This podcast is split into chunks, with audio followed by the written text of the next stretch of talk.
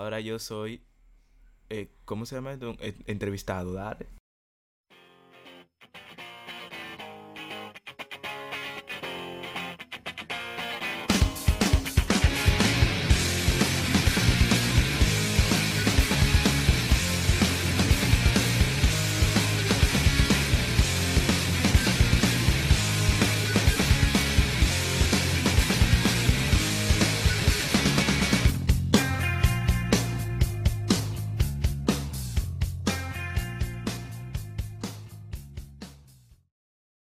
Consideras una persona feliz?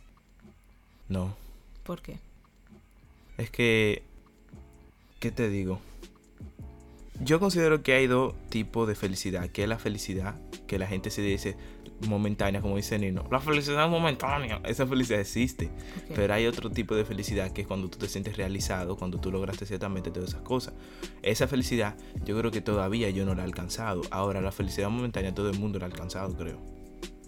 O sea, como estado de ánimo. Sí, como estado de ánimo, pero como eh, estado Como... de vida, vamos a decir así. Ajá. Como estilo Como- de vida. Como estado vigente yo todavía no lo he alcanzado. Ok. O sea, que no te consideras una persona feliz. Eh, de estilo, no. De estilo. Sí, De estilo de vida. sí, tengo un estilo de vida feliz.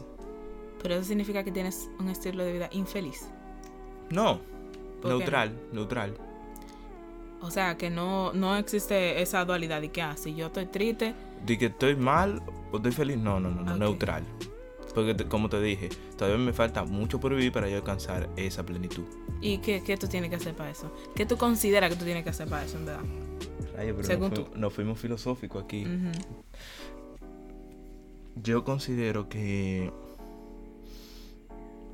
Ay, yo tengo que cum- cumplir mi meta, mi sueño, creo. ¿Tú crees que tu felicidad está vinculada o está relacionada con tu meta directamente? Con mis metas y las personas que yo quiero. Ok, y O sea, yo necesito ver a la persona que yo quiero bien. Y también yo necesito cumplir mis metas. ¿Y por qué tú crees que eso te da felicidad?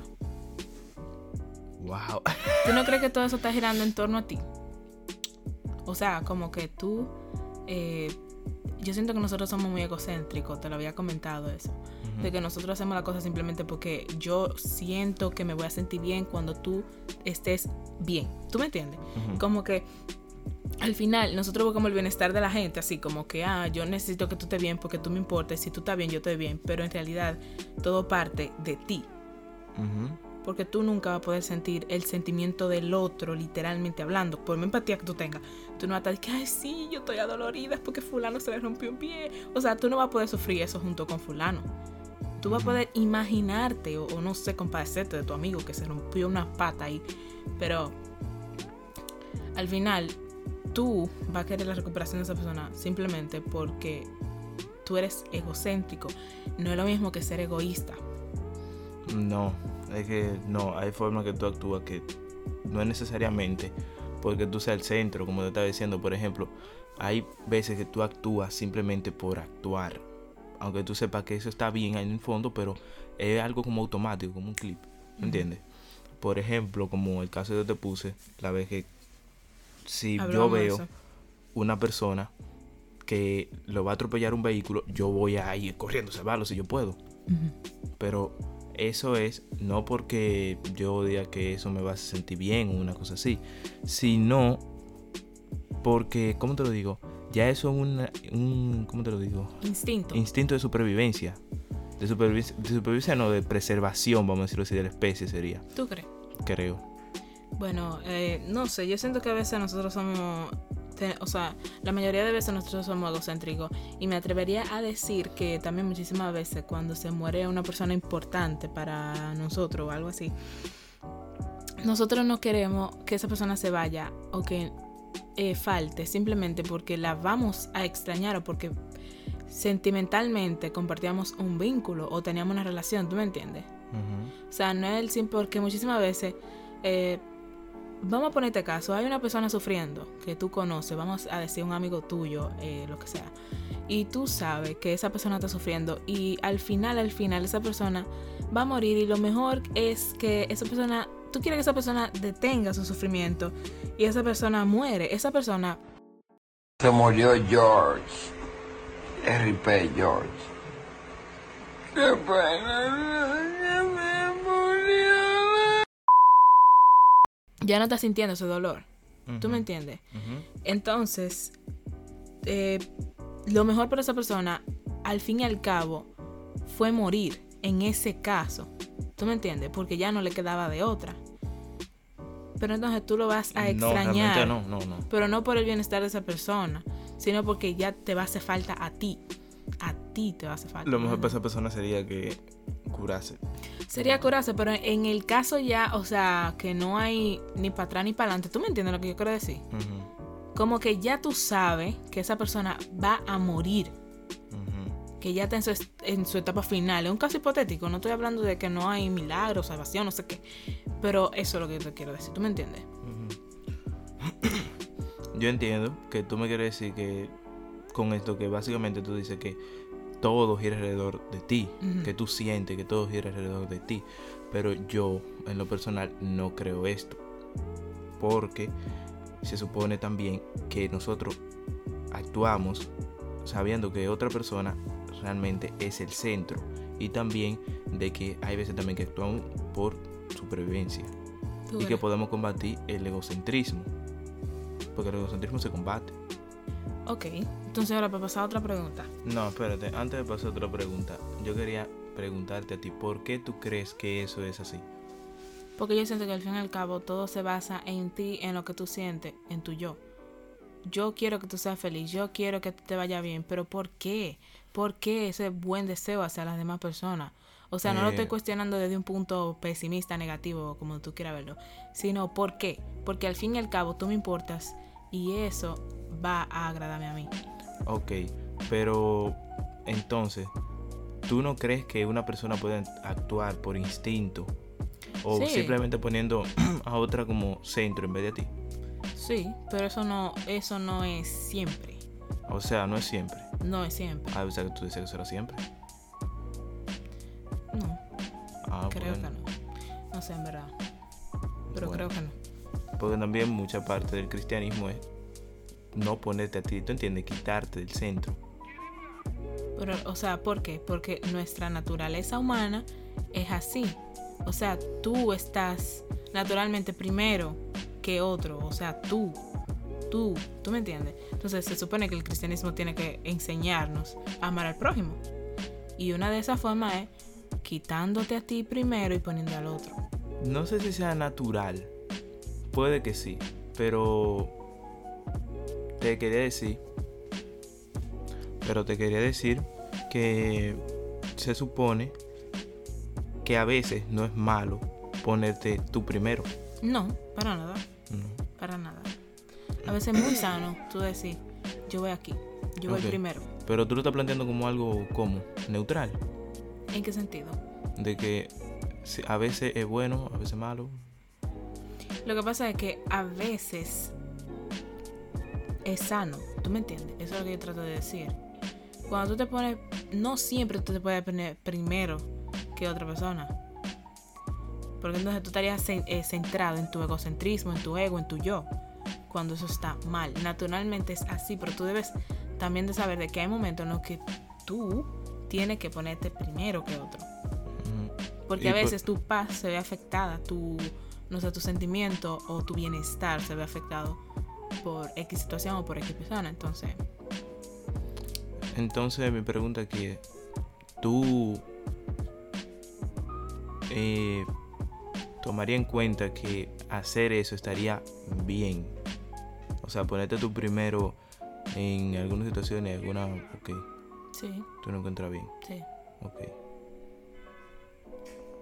Lo que yo planteo acerca de que nosotros no ponemos, nosotros, o sea, todos giran en torno a nuestro egocentrismo, yo no lo digo como malo, yo lo digo como viéndolo desde un punto que para mí es realista, ¿tú me entiendes? No digo que está bien y que está mal, simplemente digo, oh, yo lo veo así, ¿tú me entiendes? ¿Podemos pasar a la otra pregunta? ¿O tú quieres aportar algo más? Entonces tú dijiste que era sano también. es sano en algunos casos cuando tu bienestar está siendo afectado. Ponerte por, por delante de, de, no sé, de X situación o X persona. Ok. Eso es lo que trato de decir. ¿Podemos pasar a la otra pregunta? Sí. Voy a tirarla así al aire. O sea, ¿no te pasa que a veces tú estás de que, ah, yo quiero esto? Pero es más emocionante como que la espera que la misma cosa, el mismo objeto. Sí, obviamente. O sea, tú amas más la espera que el objeto, sí, ok. Como que tanto no es... Es que tú crees... No, espérate. Al tú creer cómo te vas a sentir, tú te enamoras más de ese objeto que cuando tú lo tienes. Sí, siento yo, pero bueno. O sea, que tú te enamoras más de la idea que de la misma cosa. eso es como la idealización del objeto. Ujú. Porque muchas veces me ha pasado que, por ejemplo, eh, yo estoy ansiosa, no sé, ansiosa no sería la palabra, sino emocionada por algo. Y llega el momento y yo digo, ah, al final no fue como yo lo esperaba o no llenó mis expectativas. El problema está en eso, en que a veces la espera es mayor que la misma cosa para uno. Y eso está, eso está, no sé ni cómo describirlo, en verdad. Frustrante, un poco, podría ser. Si ustedes me oyen hablando así, como que media rara, como. eh, Ok, ñoño. no, es. Tengo. Tengo. Estoy mala de la garganta. Y he tratado de me sentido como una M total. Pero bueno, aquí estamos. Grabando para ustedes. Y nada, o sea. Para usted, no sé, usted que me escucha, tú que me escucha, ¿qué tú crees? ¿Tú crees que te ha pasado caso como que tú dices, oh, la espera fue mejor que la misma cosa por la que yo esperaba. O sea, lo, el deseo es mejor. Porque muchísimas veces, a veces uno llega como que a esa cosa y uno dice, ah, sí, ahora qué más. O sea, ¿qué más yo quiero? ¿Qué más yo quiero obtener? Porque yo siento que eso es satisfactorio. Yo siento que a pesar de que, ok, no es tanto la cosa, sino el sentimiento que esa cosa te produce. Ah, yo quiero un carro. Voy a trabajar dos años para comprarme un carro. Tú ahorras, te trabajas tus dos años. Tú, sé yo creo qué. que es un buen ejemplo de eh, a veces que nosotros ponemos otras cosas frente o delante de nosotros que a nosotros mismos. Al final eso es para tu felicidad. Sí, al final es para tu felicidad, pero tú lo estás poniendo primero. ¿En qué, en qué situación? Por ejemplo. Tú, lo- tú dices que todo gira en torno a ti. En este caso, todo gira más en torno al objeto que a la persona en sí. Eh, hay veces que eso, ¿cómo te digo? Ujú. Sí. Pero al final, en el fondo, yo siento que es porque algo El tú vas a objeto te va a dar felicidad. No, necesariamente no felicidad. Algo te va, algo tú vas a sacar de eso. Algo te va Déjame, sacar. déjame seguir poniéndote el ejemplo pero, del. eh, ah, ok, ok, está bien. Déjame perdón. seguir poniéndote el ejemplo del carro. El tipo trabaja ahí, o sea, su cuarto, qué sé yo qué, eh, dos años, se compra un carro. Ok. Cuando obtiene el carro, lo usa por dos meses, ok, ah, ya, ni lo lava, ni le suena una pieza y ni le importa ni madre. Y está como, ya, ok, yo tengo el carro, sí. Y ahora dice, ¿qué más yo tengo? Yo no me siento completo. O sea, ¿qué más yo tengo que hacer para, pa, no sé, para sentirme bien? ¿Cuál es mi próxima meta, mi próximo logro? Eso es agotador, loco. Y no simplemente en lo material, a veces también con lo que uno, eh, vamos a suponer, yo quiero aprender un idioma. Sí, sí, sí, le doy, le doy, le doy, lo aprendo. Y después yo estoy, como que rayo, y ahora, ya, ¿tú me entiendes? A mí me ha pasado. Yo te entiendo, pero que te estoy diciendo que en ese caso, el objeto, aunque el objeto te brinde más felicidad a ti, tú estás poniendo el objeto primero porque tú te estás sacrificando para tener un objeto. Pero al final ese objeto te va a dar resultado Te a va- ti. sí, te va a dar resultado a mí. Ah, me va a dar resultado a mí. Pero tú entiendes todo lo que yo sacrifico para poner ese objeto, para obtener ese objeto. O sea, yo siento que en ese caso el objeto se vuelve más importante que ti. Pero que al tú, final- que tú. Eso me acuerdo una vez, espérate, que yo le dije a un amigo mío ahora que yo me equivoqué así. Dije, que me pregunté, oye, ¿tú me oyes? Y yo le dije, sí, yo te oyo. Ay, la crema, que era un momento feo ese, pero bueno. Bueno, el caso es de que a mí me ha pasado como que tú dices, ah, yo quiero esto, yo quiero esto, no sé. Y tú lo obtienes y después como que, eh, era esto. O, y eso es lo que yo siento que eso es vacíos que uno tiene, en verdad. Yo siento que eso es eh, como el mito de Sísifo. Sí, te gustaría que hablar de eso. Eso se va a hablar en otro episodio. No importa, podemos hablar en otro mismo. No importa.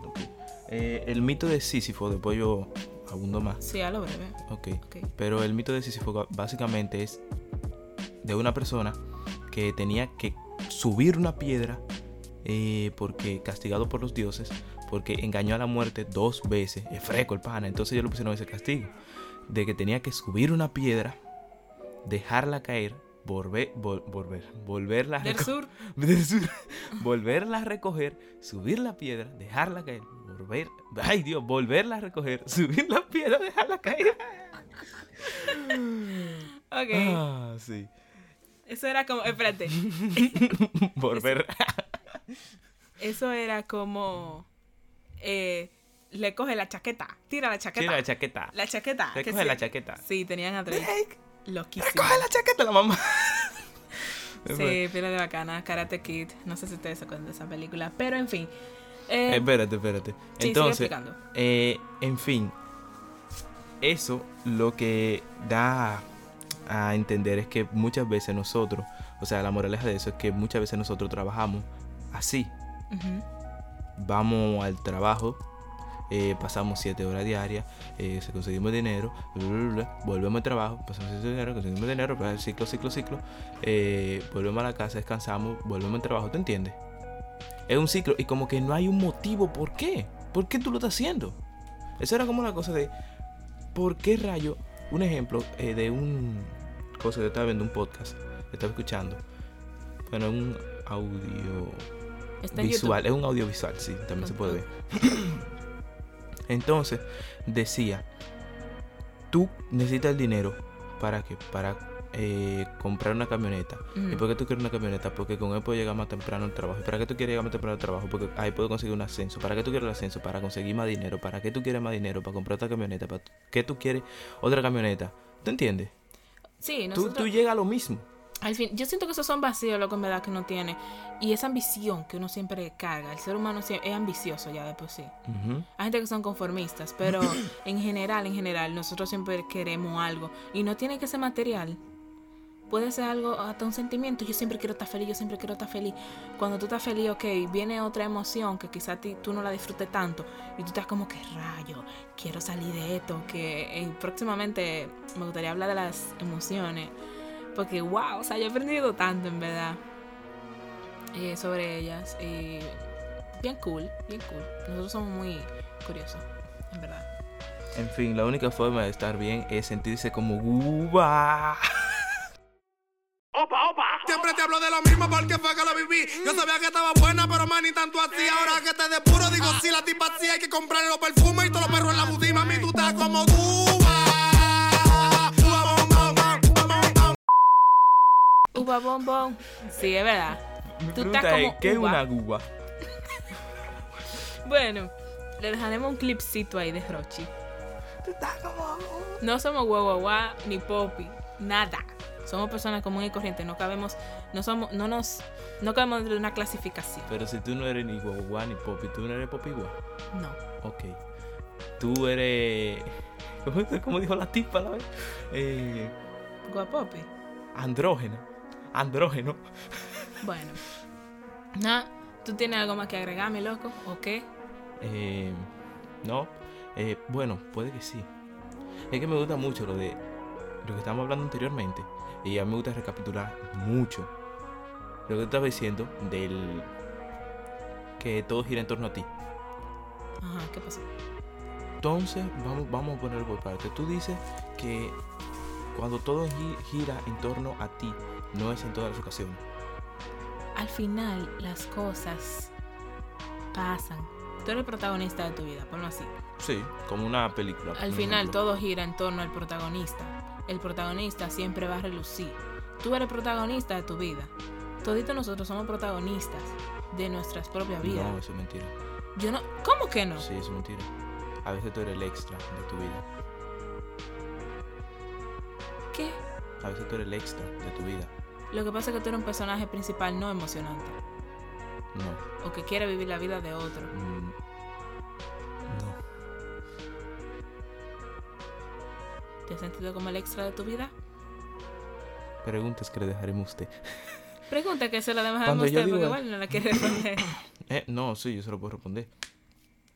Cuando yo digo eso, básicamente lo que quiero decir con esto es que tú eres tan poco importante, incluso en tu vida, que no es que tú, tú no eres un personaje no emocionante, sino que tú no tienes básicamente importancia en nada, tú eres un extra. ¿Por qué? Realmente no es, de, no es de nuestra vida. Realmente no. ¿Y de qué?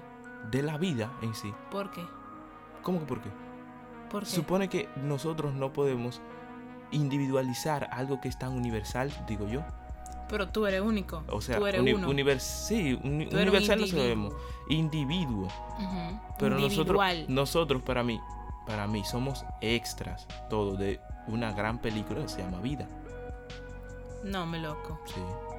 Pero tú eres protagonista. Yo soy protagonista de mi vida. Mm. Mm. Mm. No sé, dudo ahí. Yo lo siento así. Mm. ¿Por qué es tu vida? Porque es mi vida. No. Yo veo, la, la- yo veo la vida desde un punto diferente que tú. Tú vives tu propia movie, yo vivo mi propia movie.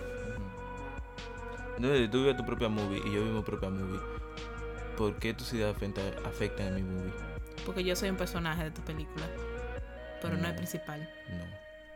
Claro que sí. No, porque se supone que si tú eres un personaje fuera de mi movie. Es que, espérate, espérate, espérate. mira, lo que si todo es- espera, no, no, no, no, no, no, no, no, no. Ahora, otra cosa. Si todo estamos entrelazados, eso no equivale a que sí hay una gran película que se llama Vida, ¿eh? Hay una saga. Hay una hay una saga. reco- hay- hay pero que no hay protagonista. cada, cada personaje tiene una temporada. Pero que. Espérate, Ey. espérate. Todos somos personajes secundarios. ¿Y quién es el personaje principal? El mío. Porque que tú le das. Para ti. Para mí es Jesús. Ok, perfecto. Para ti. Podría ser Dios, en verdad. O sea, que prácticamente lo mismo. O sea que. Pero, ¿Tú entiendes lo que estoy diciendo Pero ahora? estoy hablando desde un punto ya, ¿tú me entiendes? Desde un punto vivencial.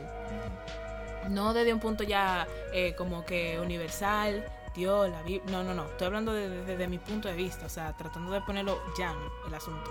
¿Me entiendes? Wow, mira, dos horas. Tratando de ponerlo llano el asunto. Ujú. Eh, miren, este capítulo se puede extender, no hay problema ahí. Lo podemos cortar a la mitad y hacer dos de este. Ok. Entonces ya ustedes saben, esta va a ser la otra mitad. Si usted quiere seguir escuchándonos hablar pelepla y estar en desacuerdo todo este tiempo, Sí. porque estos, ¿cuántos? 21 minutos que tenemos grabando han sido en desacuerdo total. Esto es así, señor, en verdad. En, en nuestra real life, en nuestra vida real, esto es así. O sea, Wally dice una cosa, yo no creo que así. Él le encanta contradecir, pero no, bueno. no, no, a mí me encanta contradecir, pero no es por no es por simplemente contradecir, sino es para ver qué tan bien tú puedes defender tu idea, o sea, si es una idea válida o no. Ustedes se acuerdan lo que hacía, bueno, yo no creo que le hable de Por eso. favor, vamos Pero- a cortar. Pero espera, espera. Pero lo que hacía Platón con la mayéutica era básicamente desmoronar tu idea hasta llegar a un punto en que si él veía que tu, tu idea se contradecían, básicamente ya no era una idea válida, no era una tesis, ya se derrumbaba todo. Esto fue El Portal. Esta historia continuará. De inmediato.